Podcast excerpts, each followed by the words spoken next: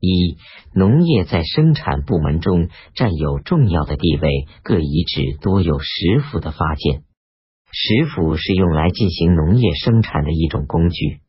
遗址多在河谷里，那里土地肥沃，便于种植。山西夏县西阴村遗址，东西约五六公尺，南北约八公尺，面积很不小。遗址中有长方形土坑。四面有壁，像个小屋，许多小屋相互接连，形成一个村落。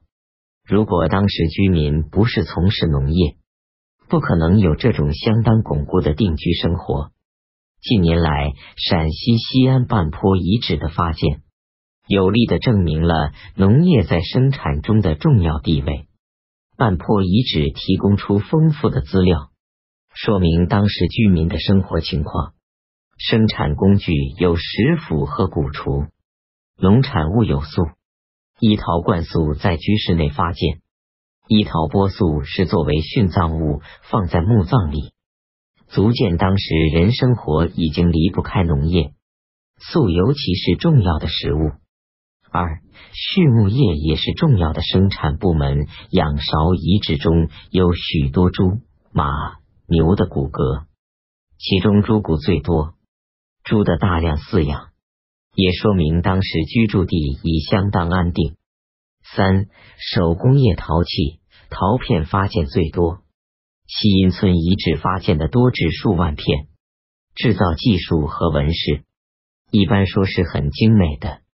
西阴村和大赖店河南浚县遗址都有纺轮、骨针、骨锥各遗址都有。足见纺织与缝纫已是一种普遍的手工业。石刀、石斧是各遗址常见的器物。有了这些工具，可以进行多种生产。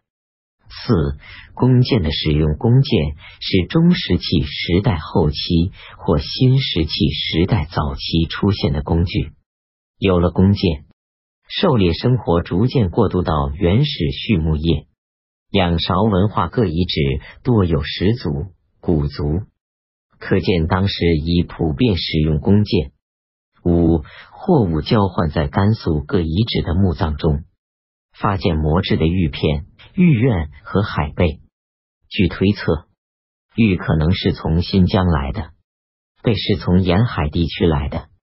详见甘肃居民对沿海地区已经有了交换关系。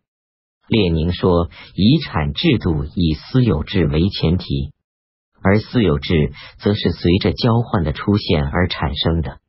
已经处在萌芽状态的社会劳动的专业化和产品在市场上的出卖是私有制的基础。”一列宁全集第一卷第一三三页，由于交换关系的继续发展，氏族内部逐渐分化了，而且开始有奴隶。也就在这种情况下，阶级开始了他的胚胎状态。半坡遗址有公共墓地，埋葬本氏族的死者。死者一般是养身葬，带有殉葬物，主要是陶器等日常生活所用的器皿，也有些是装饰品，还有一些死者是俯身葬，都没有带殉葬物，这是死者身份不同的表示。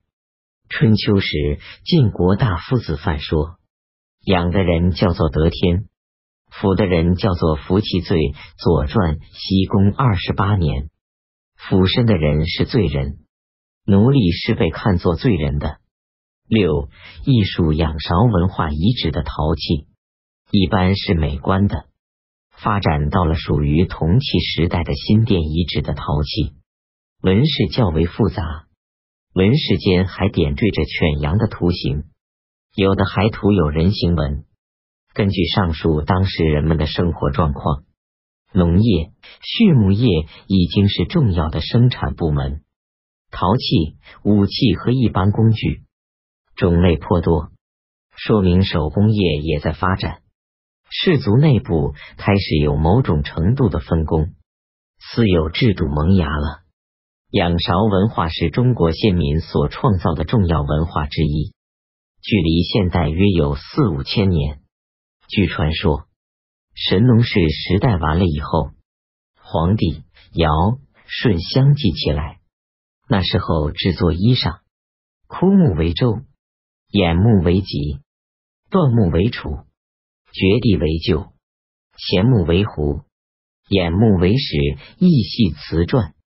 这些传说在仰韶文化遗址中大致有迹象可循，因之推想仰韶文化当是黄帝族的文化。